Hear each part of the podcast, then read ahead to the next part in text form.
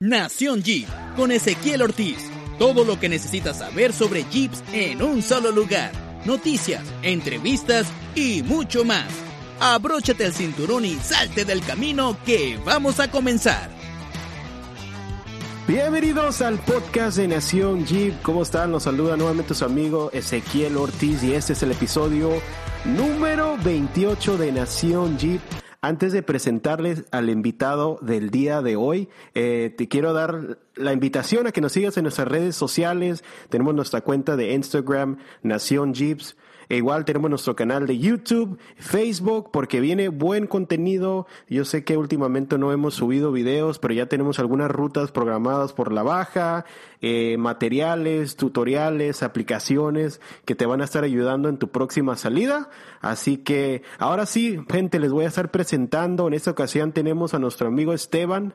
Eh, tiene su canal de Esteban's Márquez Outdoor, eh, un canal súper curada que yo sé que les va a gustar. Vayan, suscríbanse a su canal porque tiene buen contenido de, de información. Así que ahora sí, Esteban, si te puedes presentar eh, a la audiencia de Nación Jeep, cuéntanos sobre ti, un poquito de tus inicios en toda esa onda. Que el tema de hoy vamos a estar hablando del desierto de altar. Eh, ya viene en las próximas semanas una ruta que se hace cada año muy especial esta ruta del desierto de Atar y es lo que vamos a estar hablando. Así que, échale Esteban, ¿cómo estás?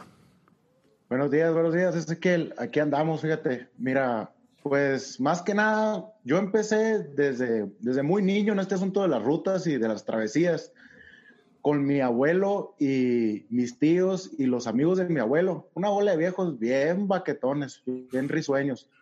Pero yo tenía, yo creo que unos ocho años más o menos cuando empecé a, a, rutear, pero era más que nada como ahora le llaman Outlander, asuntos de camping, pesca, les gustaba mucho la, la, la caza, pero al desierto, la travesía del desierto, yo empecé a entrar ya más grande, cuando tenía 15 años, estaba en tercera secundaria y empecé a entrar de copiloto con un amigo, mi amigo, muy buen amigo hasta la fecha, Gustavo Corral, en un Jeep, un Jeep Wrangler 95 creo que es, hasta la fecha todavía lo tiene. Era seis cilindros automático, con unas llantitas 31, Ryan 31. Y con ese le dábamos, y le dábamos infierno al pobre Jeepito, nos llevaba y nos traía a todos lados. Y esa fue mi, mi, iniciación a los 15 años. Ahorita tengo 32, pues ya tengo 16 años entrando al desierto, a la ruta del desierto de altar. Eh, para la gente que nos está escuchando, a lo mejor de otras partes, no sé, tenemos gente de, de, Latinoamérica, de Europa, lo que sea, vamos a darle más o menos la ubicación. Si lo, si lo quieren buscar ahí en Google Maps, eh, ¿dónde está ubicado el desierto de altar? El desierto altar está ubicado en la ciudad de San Luis Río Colorado, entre San Luis Río Colorado y Sonoita, en el estado de Sonora, en México. Entonces, es la parte, es la parte norte, estamos pegaditos, pegaditos a la frontera con Estados Unidos. Entonces, ahí se encuentra el, el desierto altar, es reserva de la biosfera del desierto altar y del Pinacate. Ahora, tengo entendido que, eh, corrígeme si estoy mal, eh, son de las dunas, este desierto más grandes que hay en nuestra área, ¿verdad? En lo que viene siendo Baja California, eh, tengo entendido que es el desierto con las dunas más grandes. Sí, es la sección de dunas más grandes en, en la región y me atrevería a decir que, que en México, no sé en qué, dunas parecidas he mirado en internet que hay en Chile, en el desierto de Atacama, que hay muy buenas dunas, he mirado muchos videos, y en, pues en el Sahara, en, en Dubái, todas estas partes, también hay muy buenas dunas, pero dunas de este, de este calibre en México, creo que es la región con las dunas más altas, más altas y más extremas. Sí, como lo acabas de decir, eh, cada noviembre se, es una ruta que se hace en el desierto de altar. Eh, he escuchado gente que viene de todas partes del sur de México a aventarse esta ruta porque es impresionante. Estábamos platicando ahorita, Esteban, antes de empezar a grabar, que La primera vez que vas a hacer esta ruta, la verdad, hay que ser honestos. Vas con un poquito de nervios porque no sabes a lo que te esperas. Uno dice, ah, pues a lo mejor es poquita arena. No, cuando ya estás en persona y que le tienes que pisar a fondo y miras la duna, qué tan alto estás, te ganan los nervios. Pero eso sí, súper recomendado, divertido, pero Ahora sí, eh, vamos a platicar, eh, si alguien está escuchando este episodio y a lo mejor tiene esa curiosidad de empezar a, no nomás en el desierto de altar, pero en general, tiene ganas de irse a la arena, divertirse un rato, eh, ¿qué recomendaciones, Esteban, tú le das a esas personas? Eh, cómo, cómo iniciar, qué es lo que tienen que checar en sus unidades, eh, obvio mecánicamente que su motor esté bien, pero ¿qué es la recomendación número uno que tú le dices? ¿Sabes qué? Si te vas a ir al desierto, esto tienes que hacer. Mira, Ezequiel, yo creo que de los puntos fundamentales más a cuidar, el principal para mí es la seguridad. Tu seguridad es primero antes que cualquier cosa. Entonces, de preferencia siempre, y nosotros para el desierto es obligatorio entubado en el carro entubado, asientos, asientos, buenos asientos y cinturones de cuatro o cinco puntos. Eso es lo primordial que nosotros exigimos.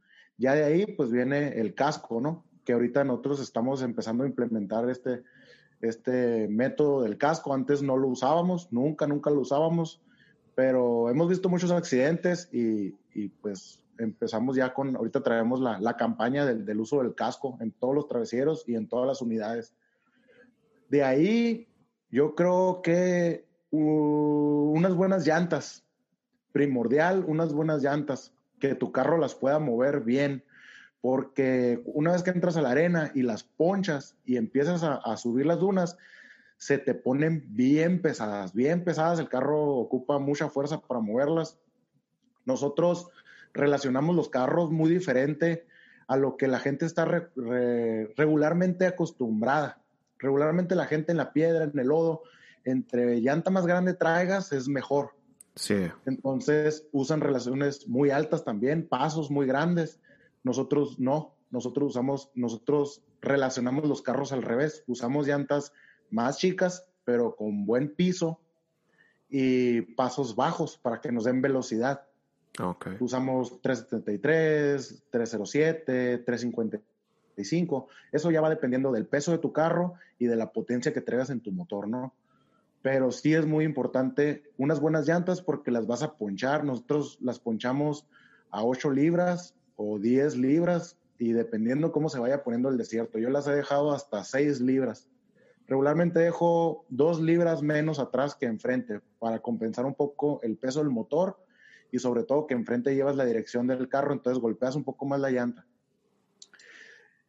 Sí es muy común, me han hecho mucho esta pregunta, oye, ¿cómo le bajas tanto el aire y no se te desmontan las llantas? Sí, sí se desmontan, es muy común que se desmonten, de hecho, más común de lo que quisiéramos. Y pues la mayoría de nosotros, la verdad, no traemos bedlocks, bedlocks casi nadie usamos y malamente, ¿no? Pero pues es una realidad que es una pieza muy cara. Entonces la, la mayoría de nosotros preferimos motor, meterle más motor, más motor que bedlocks, ¿no? Pero... Para, perdón que te interrumpa, para alguien que esté escuchando, que a lo mejor no sabe, es un ring que te permite bajar aire o sea, machín, bien bajo, bajar el aire, y normalmente es como un aro, eh, aunque venden muchos falsos, ¿verdad? Que parecen como que son bedlocks, pero eso te permite de que no se desmonte, o sea, la llanta con el rin, eso es lo que es un bedlock, pero como acabas de decir, bastante caros, pero pues, sí, sí funcionan muy bien. Sí, sí, funcionan muy bien. Entonces, eso yo creo que es lo primordial, unas buenas llantas, porque me ha tocado también que gente que lleva llantas, no, pues el piso está muy bueno y todo, la ves tú la llanta muy bonita, muy nueva y todo, pero están resecas. Entonces al momento que tú les bajas el aire, se, se revientan, revientan, sacan la suela, se, se, hacen, se hacen pinoles las llantas. Entonces yo sí recomiendo siempre llantas nuevas, llantas nuevas, invertirle en unas muy buenas llantas. ¿Algunas recomendaciones, eh, alguna marca que tú recomiendes? A lo mejor porque sepas, sabes que la verdad esta marca funciona al 100 en, en la arena. Eh, ¿All terrain, mud terrain o qué es lo que recomiendas en la arena? Mira, regularmente nosotros usamos BF Goodrich Mud Terrain. Okay. Pero ahorita que salió la KM3, eh, varios la han estado probando y dicen que está más pesada. Entonces Oh. sienten la llanta más pesada y un poco más dura, pero funciona. Una llanta que para mí se me hace muy noble, como por ejemplo si eres, si eres más novato y no eres tan, tan aficionado al desierto, que vas de repente o, así, que no es tan, tan seguido. Para mí una llanta muy noble es la Alterrain. Alterrain de BF Woodridge se me hace una llanta súper noble, funciona muy bien en, en, todos terrenos.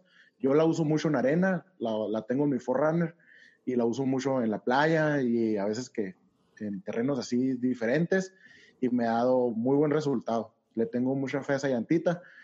Y en mi, en mi Cherokee yo traigo eh, Discovery de la, ay, ¿cómo es la marca? SS, SST Pro. Sí. Discovery, no me acuerdo la marca, pero esa es la que yo traigo ahorita en, en, en mi Cherokee en medida 33. Casi todos usamos 33. Ya los que traen motores muy grandes usan 35, ¿no? Pero la mayoría de nosotros usamos 33.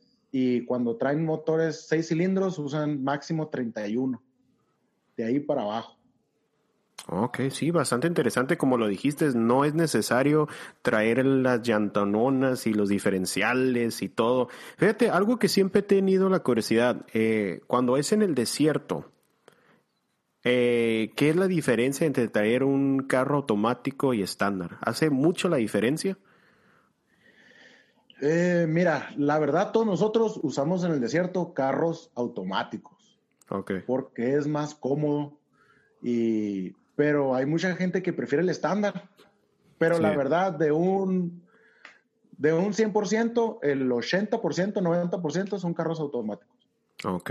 Los demás son estándar. Eh, tiene muy, lo que pasa es que el estándar, vas, eh, cuando vas faldeando, es muy difícil, si se te empieza a morir el motor, es muy difícil bajar el cambio, pues. Entonces, sí. en lo que enclochas y bajas el cambio para que el motor vuelva a agarrar revoluciones, a agarrar fuerza, ya se te atoró y es muy, y es muy peligroso que, pues, en una falda que un carro se atore, te, te puedes voltear, es muy fácil que te, que te voltees. Pues. Entonces, en el automático, vas faldeando, vas faldeando, y en el momento que el carro empieza a perder fuerza, pum, bajas el cambio y el carro responde. Y las llantas nunca dejan de girar, pues. El asunto es cuando la llanta, cuando tú metes el clutch, las llantas se frenan y ruedas. Okay. Entonces es muy peligroso y el, auto, el, automático te da esa facilidad, pues que puedas ir haciendo los cambios conforme tú vas cresteando o subiendo las dunas, pues es más fácil. Ok, y ahora, eh, ahora hablemos de motores. ¿Qué es lo que ahorita la gente está utilizando mucho? Que acabas, mencionaste el L, LS Swap. Eh, si nos puedes platicar ahí también, ¿qué, ¿qué, es lo que viene siendo un LS Swap para alguien que no está informado y, y pues que quiere aprender? ¿Qué es lo más común ahorita en el desierto que la gente está utilizando? Ahorita en, en el desierto eh, es una fiebre que hay por el LS Swap.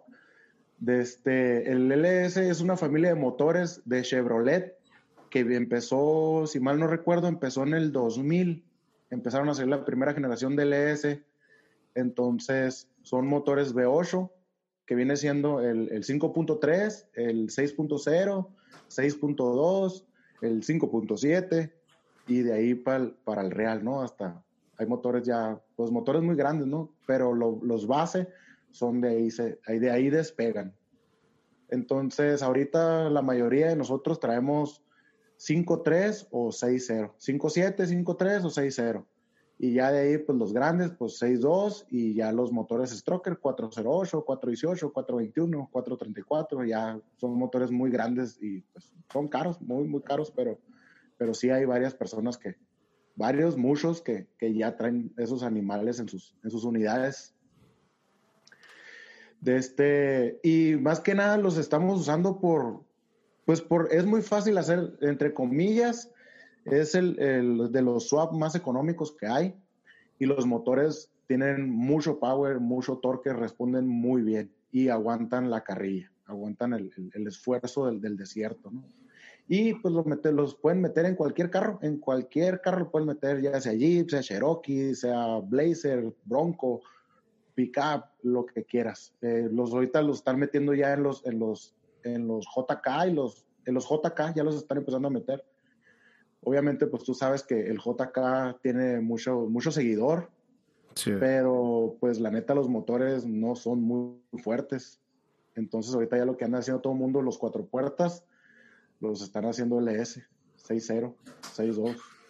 Y más o menos para, dar, para darnos una idea, eh, ¿de cuánto estamos hablando para hacer un LS swap? Eh, de dinero más o menos.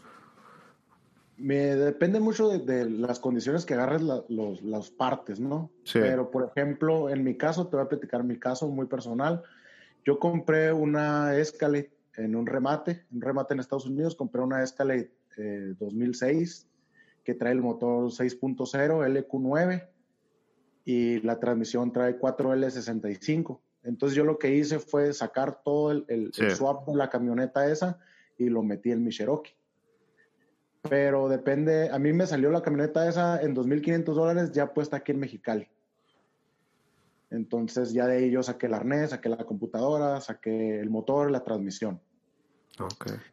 Y ya la adaptación, pues depende de los mecánicos, pero más o menos cualquier, cualquier mecánico ahorita en San Luis te anda cobrando entre 5, 5.500, 6.000 dólares por un swap. De 5.3 y 6.0. Ya de ahí para arriba ya es otra historia porque ya las partes empiezan a costar más caras. Pues. Sí, ahora eh, supongamos que alguien, ah, en una Cherokee le metes, no sé, 6.0 ¿Qué es lo que normalmente se tiene que reforzar? Porque obvio ya estás metiendo un motorzote y imagínate, no, si no lo modificas, refuerzas, vas a tronar. Sí, de hecho sí, es que le empieza a hacer un quebradero para empezar. El primero que sale volando es el diferencial de atrás. Sí. Ese casi, casi en, la primera pisada truena. Truena, sí. Entonces lo que hacemos nosotros es meter el, diferencial de Explorer, el 8.8 de Ford. Okay. Tienen las Explorer del 90 92 al 2000 creo que viene. Y usamos ese porque los ejes son más reforzados, es, es positivo y trae frenos de disco. Y aguanta, pues ya lo tenemos bien comprobado que aguanta. Trae la misma barrenación de Cherokee y de Jeep, entonces es nomás llegar, cambiar las, las, bases y ponerlo. Cambias el, la cruceta, compras una cruceta que le llaman mixta, de un lado es grande y del otro lado es chiquita, para que puedas usarla la misma flecha de, de, tu Cherokee. De ahí eh, hay que reforzar, pues muchos reforzamos el, compacto, la parte de enfrente, ya es el, mini chasis que traen ahí las, Cherokees más que nada, pues viene bastante pues, débil, ¿no? Entonces el motor pues pesa casi el doble y te da el doble de torque y el doble de caballos, entonces la carrocería se tiende a torcer. Entonces, reforzar las puntas del chasis. Yo en lo personal hice unas, me, pasaron unas placas que van en, ahí en el frame del, chasis y van soldadas para darle un poco más de firmeza. Eh, de ahí, pues la suspensión. Suspensión, realmente no ocupas tanta suspensión, pero sí muy necesario. Eh, barras, barras de torsión atrás y enfrente. Enfrente usamos las, barras que son en, en, en Y se ponen las barras esas. ¿Por qué? Para que tenga también el, la barra original de la Cherokee, del Link, baja, viene del compacto hacia abajo, entonces te estorba con el, con el motor, no te caben los, los manifules ni los headers. Entonces tienes que mover la, suspensión, hacer las barras en Y para que puedan bajar los, los, los headers. Ya sé que los tienes que hacer los headers custom, pero, pero si no haces esa modificación, no cabe, no cabe el motor. De ahí, pues ya viene la flecha, tienes que hacer el puente, el puente de la transmisión, tienes que hacerlo custom también. Las bases del motor son custom, eh, toda la tubería del escape es custom y hay que cambiar la bomba de gasolina y las líneas de gasolina también, porque el motor LS lleva más libras de presión en los inyectores que el motor 6 cilindros. Sí. prende. En lo personal, por ejemplo, yo cuando recién lo puse, lo prendí con, con una bomba de gasolina de 6 cilindros pero me duró como tres días y tronó. Y estaba nueva. Tronó luego, luego porque pues estaba bien forzada la bombita, pues. Creo que el 6 cilindros funciona con 45 libras y el LS funciona con 65. Entonces sí se ocupa una presión alta. De ahí tienen que meter un regulador para la, presión de gasolina y también eh, puedes meter uno universal o pues yo lo que hice fue que metí el filtro de gasolina del Corvette. Ese filtro tiene la peculiaridad que te da las libras de presión ya para, para el motor LS. Entonces ya no ocupas meter un, regulador eh, universal. Y básicamente es todo, pues hacer el, el, arnés y la tuneada de la computadora. Tienen que programar la computadora para quitar el antidef, porque si no, no prende el motor. Órale, órale, Simón, sí el Antidef es el, sistema de seguridad de los carros nuevos para, pues para que no te lo roben. Sí. Entonces tienen que deshabilitar eso y hacer la programación de la computadora para que puedas prender el motor. Ah, bastante interesante. ¿eh? Así que si alguien está interesado en el LS Swap, nuestro amigo Esteban aquí nos acaba de dar una clase que yo, yo, muchas de las cosas yo no sabía, porque siendo honesto, yo soy más de eh, piedra, overlanding. De vez en cuando sí he ido a la ruta del desierto de altar, pero estoy aprendiendo. Mira, aquí con nuestro amigo Esteban Márquez, 16 años de experiencia y nos está enseñando todo el desmadre. Pero ahora, algo muy importante. Ahorita que hablamos del LS Swap, no es necesario, volvemos a decir, de que si quieres aventarte esta ruta, eh, es simplemente si te apasiona mucho y quieres tener más fuerza, un motor más poderoso, pues ahí está la opción, el LS Swap. Gente que esté escuchando este podcast, si tienes tu Wrangler Stock, Cherokee, cualquier vehículo 4x4, mientras esté bien mecánicamente, tienes para hacer la ruta. Ahora, eh, ahorita Esteban nos va a estar platicando de diferentes puntos interesantes dentro del desierto de altar, eh, recomendaciones, eh, así que adelante. Esteban, platícanos, una vez que ya entras al desierto, ¿qué, ¿Qué puntos interesantes están ahí en, los mapas, lugares por conocer? Porque a mí me ha tocado ir, hay un lugar, eh, la historia no, no estoy muy seguro, pero me acuerdo que había como una avioneta, el ala, me acuerdo que había partes que hubo como un accidente de una, una avioneta. Eh, también me tocó ir a un lugar donde estaba como las vías del tren, el ferrocarril, y había como unas casas abandonadas. ¿Nos puedes platicar sobre eso? ¿Qué es lo que se puede encontrar? O sea, no necesariamente va a ser puro arena y arena, pero sí hay, ¿verdad, Mar Esteban? Puntos interesantes de historia. De este, sí, Ezequiel, mira, eh, por ejemplo, bueno, para empezar, la travesía de la ruta empieza por, entramos por la carretera del Golfo de Santa Clara, en, este ejido que se llama El Doctor, pasando, hay un retén de soldados ahí cerca, pasas el retén y son unos 10 kilómetros más enfrente y entramos hacia la izquierda al desierto, o sea, vendría siendo hacia el norte de la carretera esta, está toda la sección de dunas. Y ahí luego, luego empezamos eh, bajando aire. Es lo primerito que hacemos, bajar aire y empezamos la ruta. Básicamente nosotros le decimos, la travesía empezó al cruzar las vías del tren. Ahí, cuando al, ingresar al desierto, pasa el tren que viene, de, viene desde el sur y llega hasta, viene, pasa por aquí también por Mexicali y es un tren carguero. Entonces pasas las vías del tren y para pasar las vías del tren tienes que poner la doble, porque como son las vías son altas, ya empiezas ahí a hacer flex y a hacer estas situaciones, entonces a, fuerza ocupas la doble. Entonces desde ahí empieza la aventura, ¿no?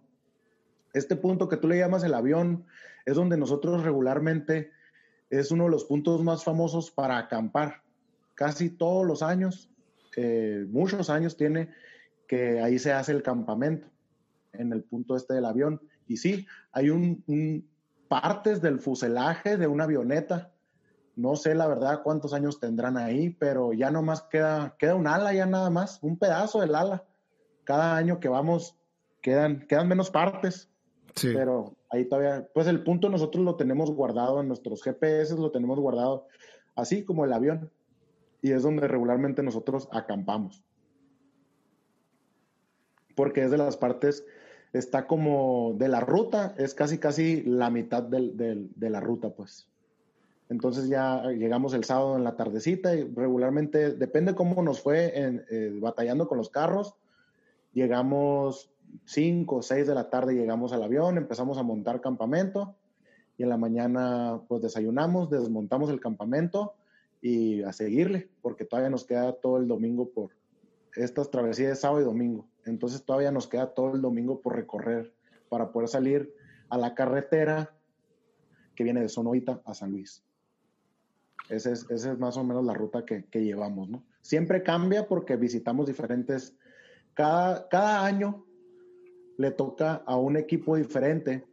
Tenemos que estar, para ser travesiero, tenemos que estar afiliados a un team. Y todos los teams están afiliados a un grupo grande, bueno, que, que son los presidentes de todos los teams, se llama GTO, que quiere decir Grupo de Travesieros Organizados. Es, el GTO es el encargado de la organización y de todos los protocolos de lo de la travesía, los permisos y toda esta situación ante el gobierno, pues. De hecho, tenemos credenciales como travesieros, cada uno tenemos nuestra credencial afiliada a, a GTO y a Semarnap, porque una sección del desierto es parte de la biosfera del Pinacate. Entonces son, son, reservas protegidas. Y parte de las, de las de los requisitos para poder entrar al desierto, el gobierno nos pidió que todos los travesieros estemos organizados y afiliados a esta base de datos. ¿Y esto es nuevo o cuánto tiempo tiene ya que se está pidiendo esos requisitos? Yo creo que tiene como, como unos 10 años que empezó. Ah, no, sí, como unos 10 años que empezó esto de, de GTO ya organizar un poco más la, la situación ante gobierno. Pero pues, todos los vehículos ocupan eso o el guía, el que va, el líder, el que va dirigiendo la. Todos, todos los, todos los travesieros, todo el que entra tiene que tener su credencial. Ok. Entonces, pero tú sabes que viene mucha gente de fuera, mucha, mucha gente de fuera. Entonces, pues toda esa gente no, no están afiliados. Pero sí hay, sí hay algunos equipos, como por ejemplo Gilas de Caborca, que están afiliados a GTO.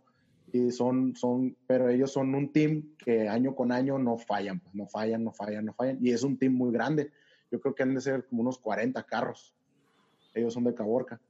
Pero vienen gente de Hermosillo, viene gente de Navojoa, viene gente de Culiacán, viene gente de, de más allá, más adentro para el sur de Sinaloa, viene gente de San Diego, de Tijuana, Ensenada, eh, Rosarito, eh, Arizona, muchísima gente de Arizona, California ni se diga, sí. que son las zonas aquí alrededor de, del desierto de Altar, ¿no? Y sobre todo que de ellos también son duneros porque también tienen sus, sus, sus dunas, ¿no? Sí, y, las fechas es en el mes de noviembre, pero ¿qué, qué días son normalmente la ruta anual que se hace? Siempre se hace la travesía en el fin de semana que es el, desfile de, la revolución, de la revolución, el 20 de noviembre, pues. Ya ves que ese desfile lo cambian a veces, es 19, 16, 17, según como esté el año, ¿no? Pero la travesía es el, eh, ese fin de semana el desfile es la travesía. Y se hace así porque el lunes es festivo. En México es festivo. Entonces muchas veces, por ejemplo, si tu carro se quebra o un carro se quebra y te tienes que quedar en el desierto, pues el lunes puedes, es festivo, entonces puedes ir a, hacer otra vez la misión de entrar al desierto a rescatar tu carro. Sí. Por eso se hace, pensando en esta situación, se hace que, sea porque aprovechar el festivo el lunes. Pues. Y también descansar, porque llega uno hecho pinole, es súper cansada esa travesía, súper, súper cansada, y sobre todo porque es un folclore de, de seis días casi, yo creo, una semana antes. O sea, por ejemplo, el jueves se hace una misa y se hace la bendición de carros. Obviamente no es para todos, es para el que guste, ¿no? La invitación siempre está abierta. Entonces hacen una misa y llevan las, las llaves de los carros y, la, y el padre las bendice. Y de ahí hacen un desfile de todos los carros, todos los carros, hasta el bosque de la ciudad. Y ahí le, se hace una contingencia se asigna, GTO le asigna un área a cada team y cada team expone los carros que ellos quieren, que ellos consideren pues, los más bonitos, los más perrones, los más capacitados, ¿no? Los ponen ahí en exposición. Hay área de patrocinadores, edecanes. Esto es en Mexicali, ¿verdad? Es en San Luis. Oh, es San Luis. Oh, ok, ok. En San Luis se hace este evento. Okay. Eh, todo el evento relacionado a la travesía es en San Luis. Sí. Entonces, eh, se hace un fiestón ahí en la, en la contingencia ponen música en vivo, venden cerveza, venden comida, venden y están todos, muchos carros de travesieros, pues ahí. Entonces, así empieza la travesía. Esto lo hacen los jueves. Y el viernes regularmente lo usamos para, pues, terminar de afinar detalles con los carros y empezar a cargar y, dejar todo listo, porque el sábado hay que salir muy temprano, ya listos con todo a la ruta, ¿no? regularmente el, pues te digo, es fiesta el jueves y el viernes cargando las cosas, pues es otra fiestita y el sábado pues también empieza la fiesta tempranito, ¿no? Entonces básicamente son cuatro o cinco días de, que no para uno de, una fiestona.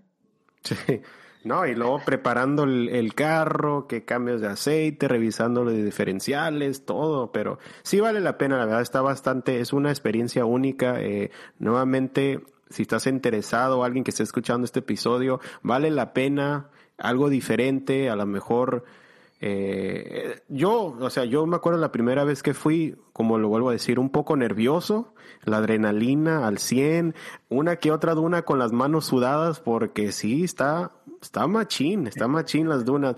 Eh, y ante todo es la, la seguridad del vehículo, de uno mismo, o sea, no ir tan acelerado, porque pues puede pasar un accidente, imagínate en el desierto, en el medio de la nada. Ahora, eh, me gustaría que nos platicaras eh, alguna anécdota, experiencia que te haya pasado en el desierto de altar.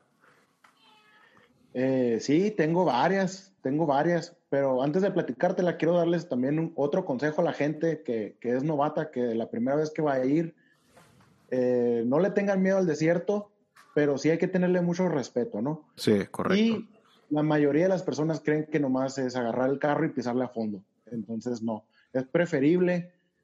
Un consejo que yo siempre les quiero dar es las dunas de frente para que, para que el carro no tienda a, rodar, pues a, voltearse. Entonces, de frente, si te atascas, no pasa nada. Le das de reversa, derechito, y ahí te vienes despacito, despacito, despacito, y vas a llegar otra vez a la base de la duna, ¿no? Y eh, ¿Qué otra cosa les quería decir? Es, eh, como les digo, es muy preferible que en las crestas, en las puntas de las dunas, es preferible que te quedes atascado y a que rampees y vueles y puedas volcar. Entonces yo les digo, no se preocupen si se quedan atascados, es parte del show, venimos a divertirnos y a cotorrear. Si te atascas, te jalamos, venimos muchos carros, quien te pueda jalar, no te preocupes. Y eh, pues es preferible siempre atascarse que voltearse. Ahora sí, eh, pues una anécdota de que a mí me dejó muy, muy marcado fue cuando yo recién, fue la segunda travesía que hice en la safari. Eh, fue una travesía de febrero. Eh, la travesía se hace en, noviembre y se hace en febrero, pero la más famosa es la de noviembre. Es donde viene más, más gente. Se junta, pues, creo que la última travesía contaron 800 carros. Eh, que ingresaron al desierto, ¿no? Entonces fue la travesía, creo que fue el 2007, la de febrero, que es el cierre de temporada. Yo iba bien contento, Ezequiel, porque le había metido, traía el seis cilindros todavía en mi Cherokee y le había metido un arbolito más grande y le había mandado arreglar la cabeza, porteamos la cabeza, le pusimos válvulas, resortes y le había gastado una feria.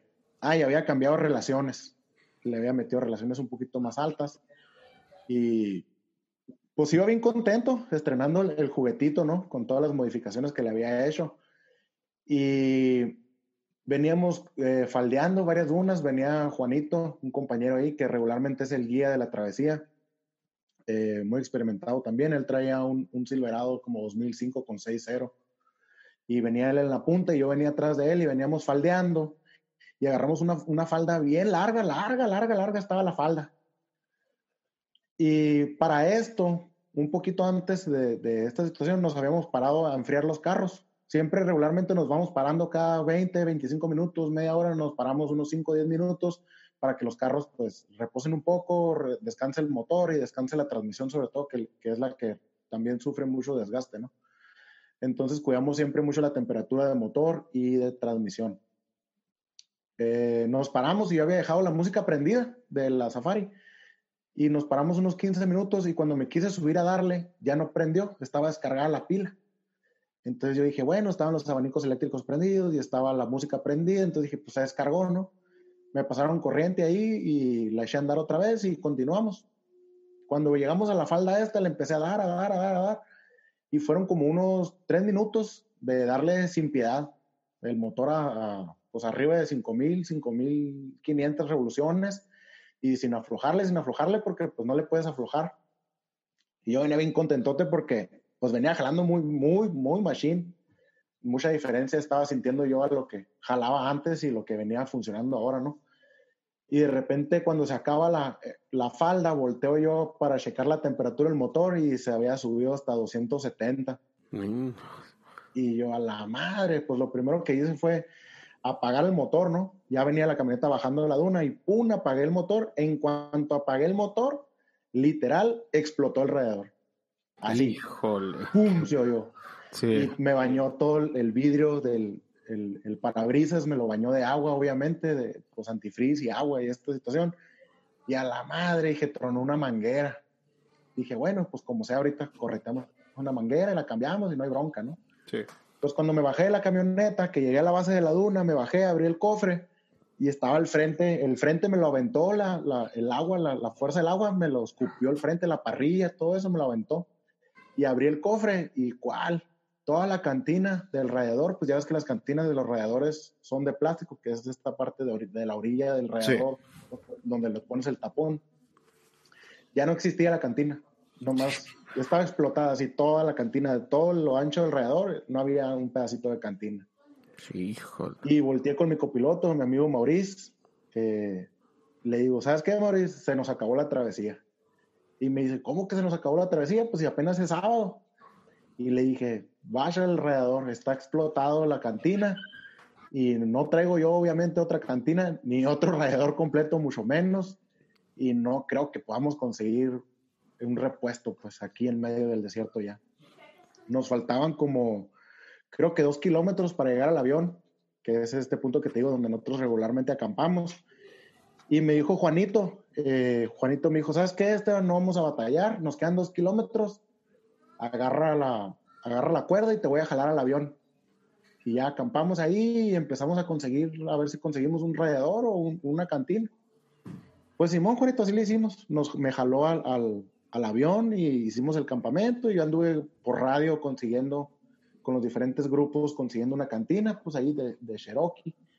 Y no, no la pudimos conseguir. Entonces, para eso mi Cherokee no traía cómo me jalaran de enfrente, no traía ganchos, no traía nada de esto, pues, no traía una buena defensa. Entonces, pues no tuvimos otra más que amarrarla del diferencial y me empezó a jalar ya el domingo, me empezó a jalar otra vez Juanito y en una que íbamos por un vallecito, había, una don, había un, un, un conito y luego era una dunita hacia arriba. No estaba grande, pero estaba medio, medio reducido el espacio, ¿no? Entonces pasó Juanito en su pickup y cuando, cuando él le dio hacia arriba la duna, yo apenas llegaba, venía llegando al hoyo, a, la, a lo más profundo del hoyo. Entonces, cuando la cuerda se volvió a estirar, que Juanito le dio el estirón, la Safari se, apenas golpeó contra el fondo del, hoyo pues, y pum, quebramos el diferencial de enfrente. Ay, ahí dije yo, pues ok, ahora sí ya ni me vas a poder jalar porque la Safari se le, pues se cayó, sí, se quebró el diferencial por la mitad y, y se cayó el pico, ¿no? Y me dijeron estos güeyes, no, pues vamos a sacar la soldadora y vamos a tratar de, de, soldarlo. Es muy difícil soldar un diferencial porque es fierro vaciado, se quebró de la manga. Entonces dijimos, no, pues vamos a hacerle unos cacahuates y vamos a ponerle unos, unos straps, unos hinchos para amarrarlo y darle un poquito más de fuerza y, y a ver si aguanta, ¿no? Le soldamos unas llaves ahí, unas de, llaves de herramienta para darle un poquito más de fuerza, pero, pero no, al ratito, ya como a los caminó sola, otra vez la, hice caminar, caminó como unos, como unos 10, como unos 10 minutos más y pum, se volvió a quebrar. Entonces yo ya me andaba preparando psicológicamente para dormir en el desierto otra vez, porque dije, no, pues tengo que traer otro diferencial, cambiarlo aquí en medio del desierto y, y pues para poder sacarla. Y ya me dijeron, voltearon mis amigos de ahí del team, los pillos, nos llamamos nosotros, y me dicen, no, no te preocupes, ya lo teníamos contemplado. Y en eso se deja de venir eh, Pancho, traía un RAM, traía un RAM ahorita ya se compró un, F-150 y le pasó todo lo que trae en el RAM al F-150. Muy bonito el RAM, un RAM como 95, con motor 6.2 y traía la, caja, la traía toda modificada y traía fibras. Ajá. Las, las, las, fibras de vidrio. Entonces la quitamos, quitamos los guardafangos de fibra y quedó todo el entubado del RAM expuesto. Sí. Lo atascamos el RAM y le subimos la Safari a Papuchi como grúa. Wow. se lo montamos al RAM como grúa, la amarramos con straps, le quitamos las llantas de enfrente de la Safari porque rozaban en la arena entonces le quitamos las llantas y ya quedó la Safari en el aire, amarrada al entubado del RAM. Y así me sacaron del desierto, como, como grúa hábilmente, usamos el RAM de grúa y, salimos. Eh, ya los días después de eso, resulta que se quebró el diferencial del RAM también por la, por la carrilla de venir cargando la Safari. Se quebró el diferencial del RAM y era un, RAM, era un diferencial bueno, un 9 pulgadas, ya con reforzado y todo, pero es demasiada la carrilla que, que le dimos, ¿no? Pues venir cargando otro carro encima. Y así fue como la sacamos esa vez. Y toda la causa de esto, es que él fue, no me lo vas a creer, el alternador. Ingas. Falló el alternador de la Safari. Sí. Me descargó eh, los abanicos me descargaron la, la, la pila y pues empecé, vino la bola de nieve, se me hizo una bola de nieve, de ahí pues el alternador, la pila, los abanicos, el radiador, el diferencial, el frente. Se me hizo una bola de nieve ahí, pero gracias a Dios la logramos sacar y, todos, todos sanos y salvos. Como dicen en, en, los, pues en, las, rutas, todos entramos y todos salimos. Sí, totalmente de acuerdo. Eso es lo bonito de este ah, hobby, de que nunca te van a dejar abajo. O sea, Siempre va a haber alguien que te va a echar la mano, ya sea con ah, herramienta o partes. me ha tocado ver de que quién trae, no sé, un, termostato, quién trae la manguera. Siempre, nunca va a faltar. Incluso mi papá siempre me dice esto. Cuando cambies partes de tu carro, déjalas, échalas en unas cajitas, dice, porque nunca sabes cuando esa, esa parte vieja te va a hacer el paro en una ruta. Sí, vas haciendo tu yonquecito. yo le llamo mi yonque personal. Sí. porque, por ejemplo, si yo veo que tengo duda o algo, que ya está gastado en algo, pues lo cambias y lo pones nuevo, ¿no? Sí. Y el gastado de tomos, yo lo guardo y me lo llevo porque funciona. Sí. Lo cambias por, por, por precaución, ¿no? Pero el otro todavía funciona a veces más o menos. Entonces te saca de muchos apuros. Sobre todo es muy común esto, se dañan mucho las bombas de gasolina. Las bombas de gasolina, los arranques, los alternadores, siempre, no sé por qué les gusta en la, en la travesía fallar, pero yo creo que es muy común porque en San Luis, pues tú sabes que como en Mexicali el clima es muy extremo, entonces en invierno casi casi los carros de travesía todo el verano están guardados, pues, porque es un calorón y no los puedes sacar, no tienen aire acondicionado, para empezar es lo primero que, que eliminamos por, pues, por darle un poco más de fuerza al motor. Pues. Entonces son carros que duran muchos meses guardados.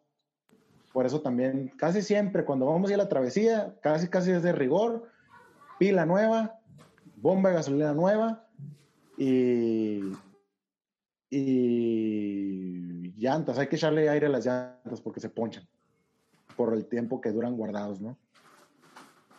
Sí, y también eh, en el aspecto de para que no se caliente también, o sea, como es bomba nueva, si es posible, checar que esté bien a nivel, sondear el radiador si a lo mejor hace falta, porque si uno no quiere, imagínate que se te caliente o algo y imagínate que te pase algo así como a ti, Esteban Tacanijo, ¿verdad?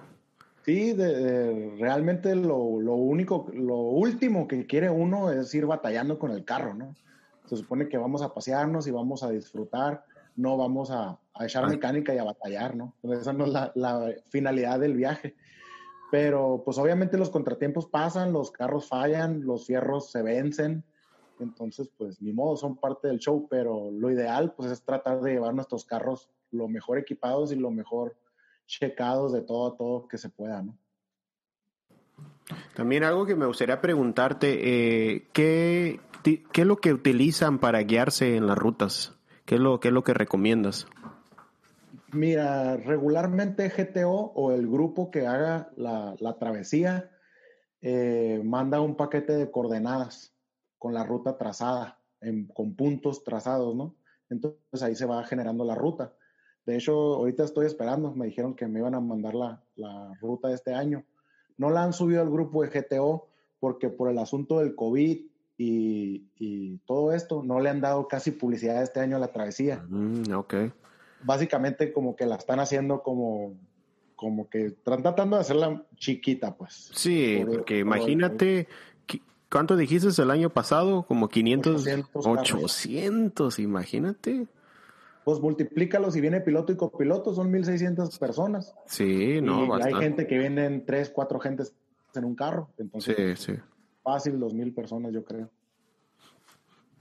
Okay. Este, entonces, eh, GTO o el grupo que, que, trace la ruta, porque cada grupo que, que, organiza tiene, tiene esa prestación de que ellos escogen la ruta. Entonces, ellos mandan el paquete de coordenadas y dónde va a ser el campamento y todo esto, y ya, es lo que nosotros lo metemos a los GPS. Lo puede, yo lo, nosotros usábamos los GPS, los, los low runs, eh, nos estaban funcionando muy bien, pero descubrimos eh, Google Maps. El año pasado empezamos a usar Google Maps y le empezamos a meter las coordenadas y se pueden guardar también los puntos. Entonces Google Maps lo único que hay que hacer es descargar la región para, eh, para poder usar el mapa sin, sin, conexión a Internet, porque obviamente pues no hay Internet ni teléfono.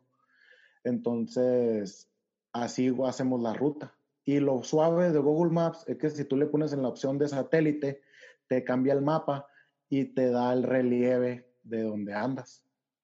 Eso nos ayuda mucho para lo que te digo, cuando un carro se daña o algo, poder salir fácilmente por los valles sin agarrar hoyos o dunas grandes, meternos en más problemas, pues jalando un carro o un carro fallando. Pues.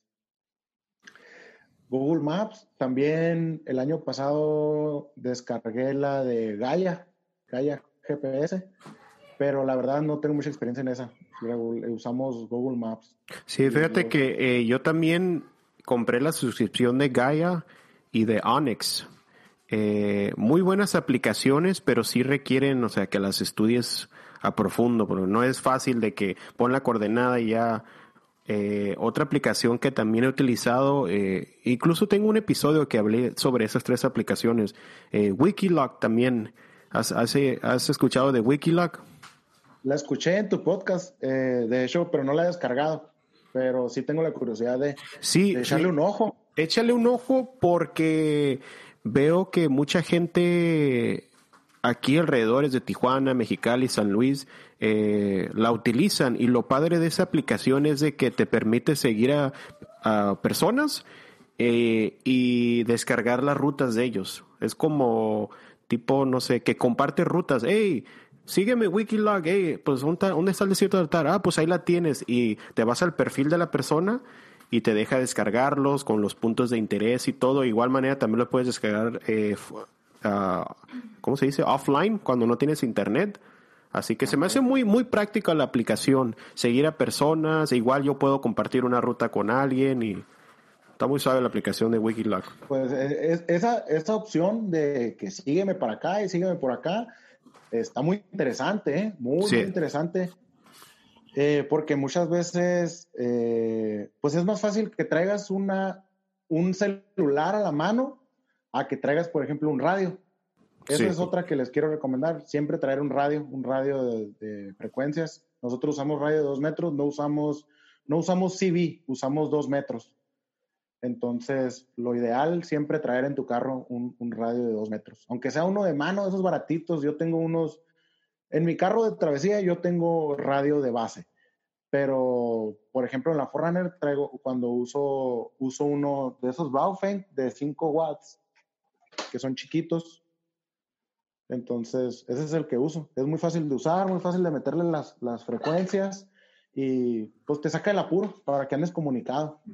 Una pregunta, eh, el traer esos radios, ¿no hay problemas a la hora de pasar en los retenes militares y toda la onda? ¿No te la hacen de show por traer esos radios? Mm, el- en, el deba- en estos chiquitos de mano, no, porque son de muy poca potencia, pues. Entonces no, no hay tanto problema. Y los otros, nosotros, los otros radios, los de base de los carros, cuando los llevamos a, a instalar y a programar con, para que nos guarden las, las frecuencias de los demás travesilleros, eh, porque cada grupo tiene su frecuencia mm, personal, pues, de cada grupo. Entonces, nosotros vamos, por ejemplo, con los instaladores de San Luis, eh, le decimos, ¿sabes qué? Fulanito, instálame el radio y guárdame las frecuencias de los demás grupos. Ok. Entonces ya te las deja bien guardadas con el nombre de cada grupo, entonces está bien suave esa opción. Y él mismo nos hace la registración ante la Secretaría de Comunicaciones y Transportes. Órale, Y Nos, órale. da- nos dan una hoja Sí, algo ya está, re- Que ya está registrado. Órale, está, está bien, está bien. Sí, aquí en Estados Unidos eh, es requerido, aunque traigas esos de manos, eh, que tengas la licencia para, pues para, para traer esos, esos radios. Aunque pues obvio que mucha gente dice, ah, pues nomás voy a ir a una ruta, o sea, no creo que me pidan algo en el medio de las rutas acá en Estados Unidos, pero sí, sí es requerido traer una licencia de, de radio.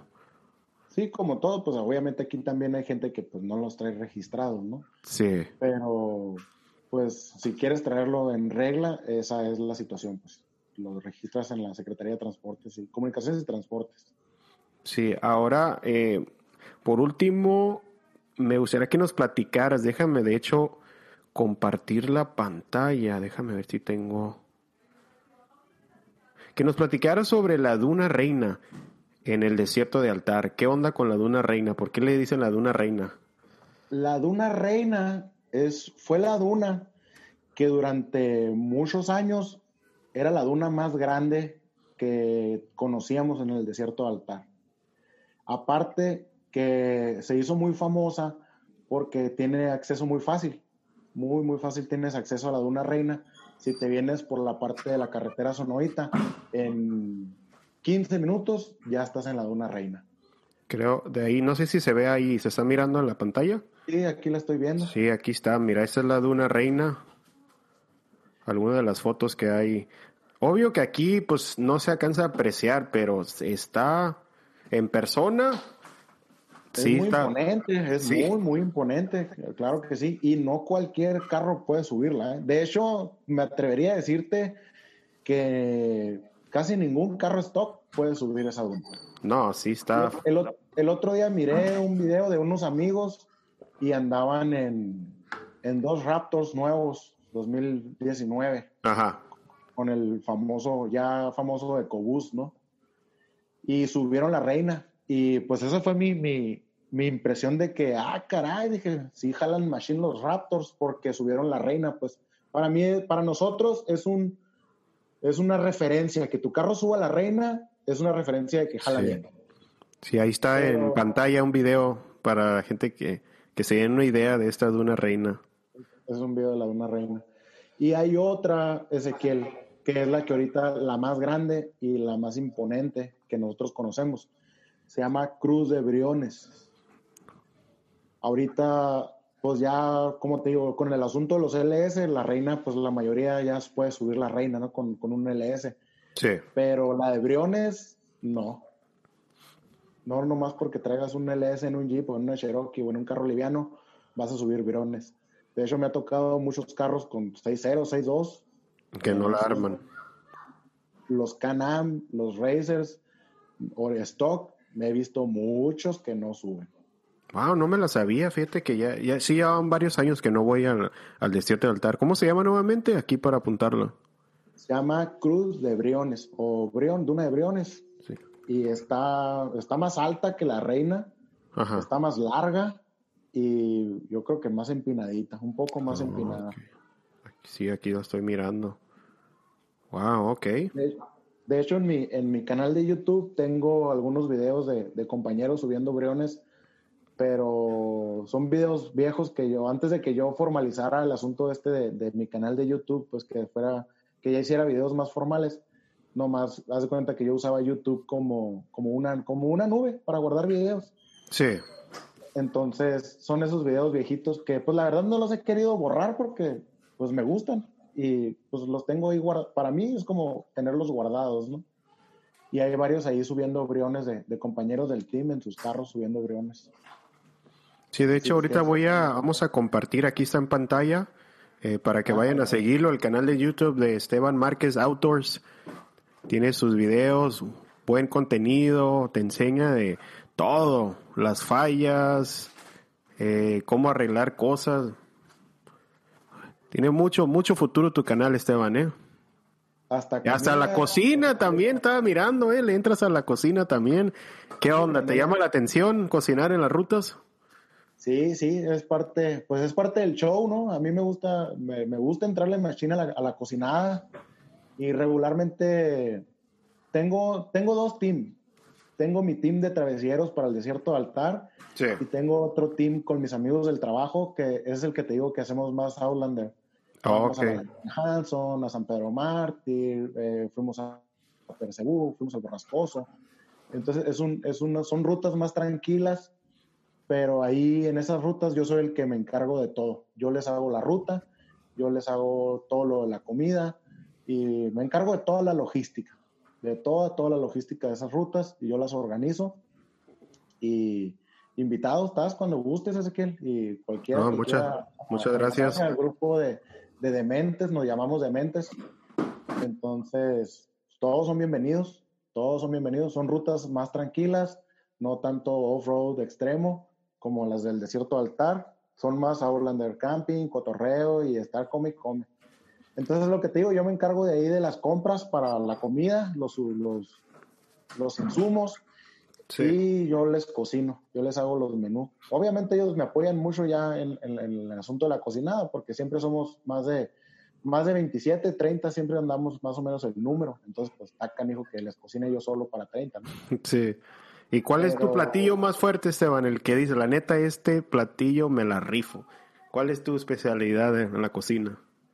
Pues es que tengo, siempre les hago diferentes comidas. De Fíjate, cajón, antes de, que digas cuál es, eh, no nomás es siempre carne asada, porque es, eh, digo, es más común, ¿eh? la carnita asada, las tortillas, órale, es, pero... Es el, el, de cajón que no falla, ¿no? Sí, no falla nunca, pero he mirado últimamente contenido de raza que se está metiendo en la cocina, en las rutas, y hacen unas recetas que coman me comen mejor que lo que hago en casa yo. ¿eh? Mira, por ejemplo, esta última vez que fuimos a, a, a Laguna Hanson, llegando, hicimos hamburguesas, pero llevé la carne para hacer las hamburguesas. Ok. Entonces ahí las amasamos, y el, preparé la carne, las amasamos, hicimos tocino, hicimos papas y las hicimos obviamente pues al carbón, ¿no? Y en la noche, pues de rigor, carnita asada, tripas, unas costillas y, me acuerdo, y les llevé un, me llevé, les dije, a los que aguanten hasta la madrugada, les tengo un regalito, pero a los que aguanten, los que se sí. duermen temprano, no les va a tocar. Me llevé un ribeye de, de dos kilos y medio. Ay, wow y lo hice en la como a las 3 de la mañana lo hice. Lo, bueno, ya quedó listo como a las 3 de la mañana, ¿no? Sí. Pero lo hice así completo, completo en, en, el asador, a fuego en directo y pues obviamente bien sazonadito. Y pues no, salió, salió bien, machine. Ya después lo dejamos reposar y lo, y lo rebanamos y ahí nos lo estuvimos devorando como caníbales, así con las manos. Sí.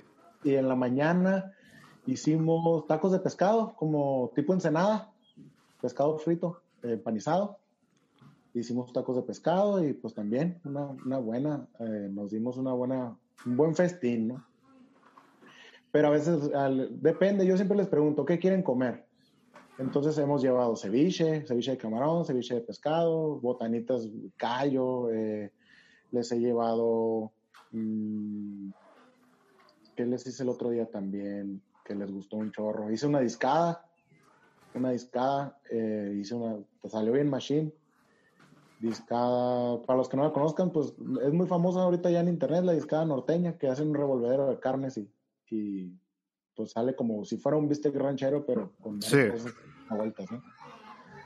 Y luego pollo frito, pollo frito también he hecho, les he cocinado. Eh, manta, mantarraya también ah. lo he cocinado. El otro día en el borrascoso les hice una birria. En la noche me puse a hacer Una la birria. birria, wow, no. Con desayunito ya que estábamos bien, Sí, pues bien cruditos, nos cayó como de cielo, ¿no? Imagínate. Recién despertaditos, la birria recién hecha. No, hombre, Esteban, pues eres el chef ahí del el chef Márquez, así te vamos a poner. Sí, también hemos hecho menudo, menudito en la noche. Sí. Ahí nos tenemos, pues allá en, el- en la fogata, el calor de las copas, pues ahí estamos yoquis. Sí, Pues hicimos un, hicimos un menudo para la mañana también el domingo que despertáramos con panecito tostado y pues a darle, ¿no? Entonces te digo, pues más o menos eh, les hago muchas cosas, le- sí me gusta mucho la cocina y me gusta entrarle a la, a la cocina. Aquí en mi casa también hago muchas cosas. De hecho, muchas las publico en, en, en mi Facebook personal, las publico más que nada, Sí. pero, pero ya cuando cocino, eso quiero meterle a mi canal, la sección de cocina, pero en, en las rutas, pues quiero que mi canal sea algo así completo, pues todo lo que conlleva desde la preparación del carro, el equipo que tienes que llevar, la ruta, la convivencia, eh, la comida, todo eso de que yo hago en mis rutas, pues no he logrado hacer el contenido tan completo porque está bien cabrón prepararte y, y- y hacer contenido. sí, No no especialmente cuando vas en las rutas, yo siempre he querido grabar así de que poner el tripié y que pasen los carros, pero en veces se complica porque vienen muchos carros. Imagínate estar parándote, recogiendo el tripié y, ay, esperen, esperen, esperen, deja prender el dron, espérenme. Eh, es un poco complicado, si tiene su chiste Eh, y editar los videos.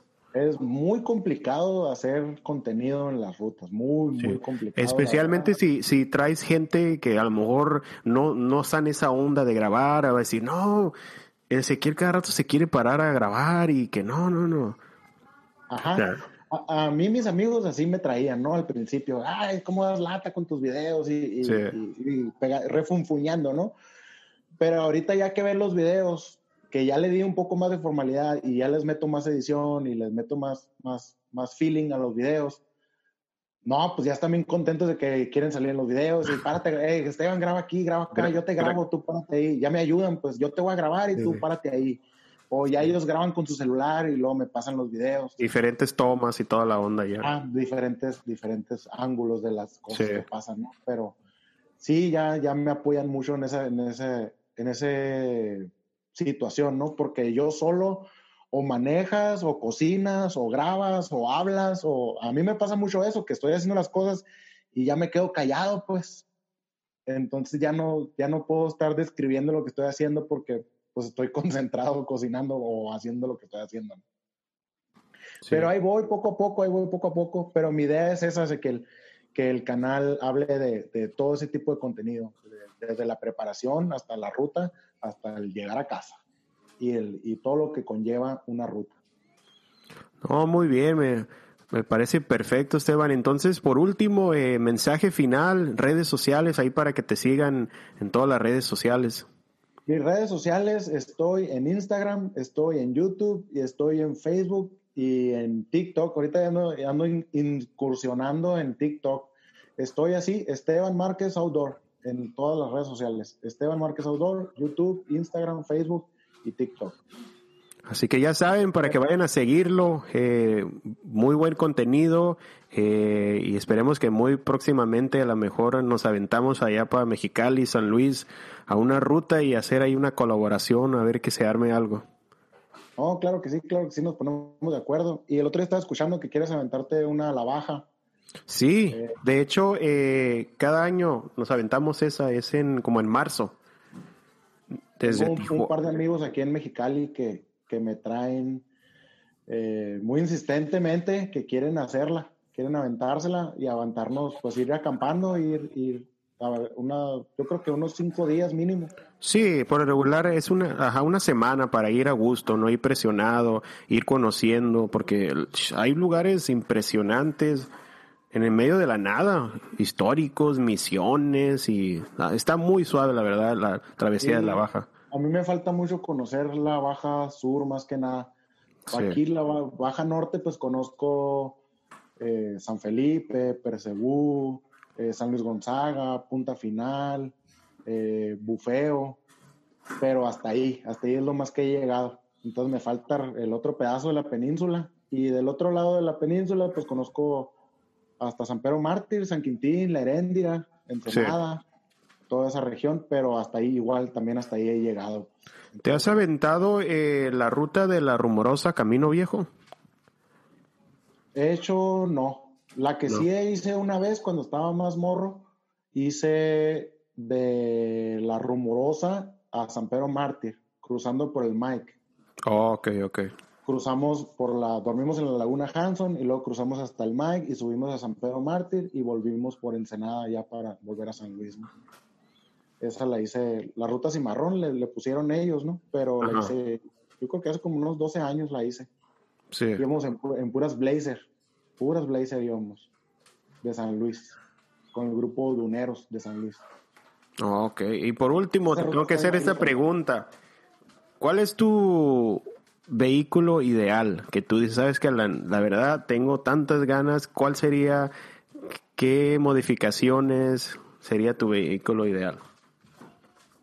Fíjate que, que esta pregunta me la han hecho, me la he hecho yo mismo muchas veces y me la han hecho muchas veces también a mí, ¿no? Sí.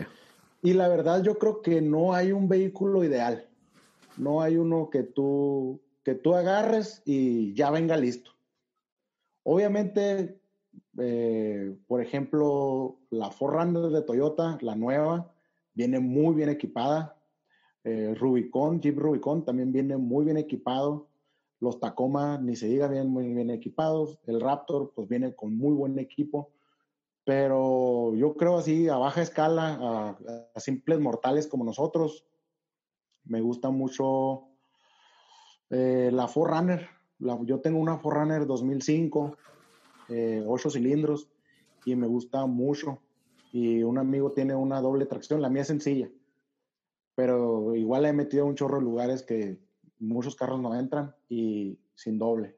Y mi compañero Maurice tiene una doble tracción que él la usa para el desierto y para todas las rutas y se porta muy, muy bien y no ocupa tantas modificaciones. Pues. Le metió llantas y le metió entubado y básicamente con eso ya anda entrando a las rutas. Pues. Unas buenas llantas y un buen entubado, cinturones. Eh, suspensión, nomás le metió amortiguadores buenos, unos mejor que los stock y la levantó como 3 pulgadas.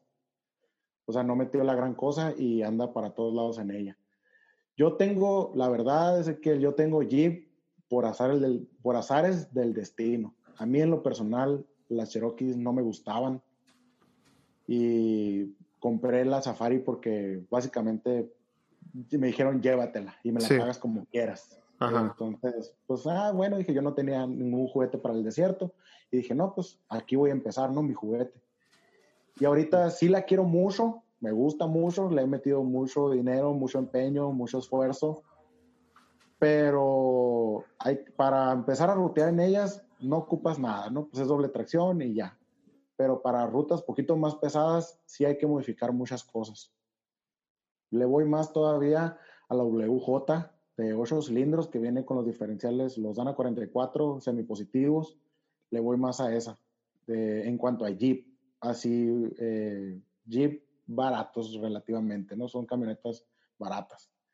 Y el Jeep Wrangler que nunca falla, el, el inmortal Jeep Wrangler también es muy bueno. Sí. Creo que, que son los como que lo básico, ¿no? De, de, del, del off-road. Pero de ahí puede ser cualquier carro en San Luis usan mucho los carros grandes, las Blazer, los Broncos, los pickup, los Chevrolet 85, eh, eh, los 72, los clásicos, la K5, el C10, todo ese tipo de vehículos grandes son muy, muy solicitados en San Luis. Los que ahorita están teniendo mucho furor también, pues es el pickup F-150 de los 90 y el Bronco de los 90 porque trae la suspensión de tijera enfrente y es muy cómoda, muy, muy cómoda, muy suave en las dunas. Funciona muy bien, los, los diferenciales muy bien, muy bien reforzados. Antes no se usaba porque los motores Ford, la verdad, son caros de arreglar, son caros de modificar. Entonces, pues casi no jalaban en el desierto. Entonces, por eso en San Luis son muy chevroleteros, muy, muy chevroleteros. Pero ahora con el asunto del LS, pues ya todo el mundo quiere Ford porque lo agarran, le meten el LS y le sacan el caldo que ellos quieran. Sí. Con la, con la facilidad de, la suspensión que trabaja muy bien en, el desierto y en Overland. En baja también los usan mucho ese tipo de suspensión, en, carreras de baja. Pues tú eres de aquí en la región, sabes que qué tipo de carrera es, ¿no? De todo terreno. Sí.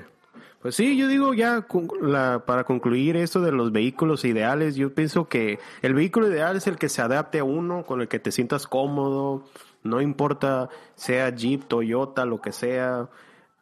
Agarra tu vehículo, estudialo, eh, qué tan capaz es así stock y poco a poco empiezas a modificarlo y agarrándole ese, ese cariño. Sí, más que nada es eso, conocer tu carro y conocer para qué lo quieres y las necesidades que tú tienes realmente, ¿no? Porque a mí, por ejemplo, a mí no me gustan los pick-up porque se te llena todo de arena o de tierra o de polvo o de lodo o llueve y se te mojan las cosas. Sí. Entonces, para mí es una lata. Se me hace más fácil una camioneta porque lo llevas todo guardado, eh, bajo techo, pues. Con vidrios, no se te empolva, no se te llena el lodo, no se te... Entonces, para mí es mucho mejor una camioneta que llevas todo guardadito que el pickup, ¿no? Pero hay mucha gente que le gusta el pickup, que le gusta el pickup, entonces pues es cuestión de gusto y de cada persona. Al final de cuentas termina uno modificando todo. Mi camioneta, la Cherokee, yo creo que de Cherokee nomás le queda la mitad de la carrocería, todo lo demás ya está modificado. Vilmente está modificado, todo está modificado. Sí, la Safari ahí para que también vean el progreso en el canal de YouTube. Ya me aventé varios videos de la Safari, así que, ¿y qué onda ya? ¿Cuándo, ¿Cuándo va a salir la, la salida, la primera salida de la Safari? Ya, ah, ya que si por mí fuera ya quisiera, ¿no? Pero ya estamos en los últimos detalles. Ahorita trae una situación, le falta más que nada la tuneada de la computadora, la van a volver a reprogramar y unos detallitos que trae ahí eléctricos, de, conectar luces, switches y cosas de esas ya. Pero ya mecánicamente se supone que ya está, ya está para usarse. Ya hay que calarla, ya hay que calarla. Ya hay que, que sacarle las telarañas a esas safaris, se está haciendo mucho el robar. Bueno, Esteban, pues llegamos al final del episodio. Eh, nuevamente, muchas gracias por tomarte de tu tiempo eh, para platicarnos tu conocimiento. Y yo sé que este episodio va a ser muy, uh, muy bien para alguien que esté interesado en esta onda del desierto, de la arena y toda la onda. Así que gracias nuevamente Esteban, eh, estamos en contacto y nuevamente los invito a que vayan a seguirlo a su canal de YouTube, Instagram, Esteban Márquez Outdoor, porque viene muy buen contenido. Sí, claro que sí, Ezequiel, y sobre todo pues agradecerte a ti la invitación y la oportunidad de, de estar en este tu espacio, ¿no? Pero y invitar igual gente síganos en nuestras redes, sigan a, Ezequiel y tiene muy, muy buenos podcasts, muy buen contenido y, viene mejor contenido porque hay muy buenas colaboraciones pendientes ahí todavía. Entonces, que tengan un excelente día, mi raza, y un saludote, ya saben, como siempre, de su compa, Esteban Márquez. Así que ese fue el episodio número 28 de Nación Jeep y nos escuchamos en el siguiente episodio.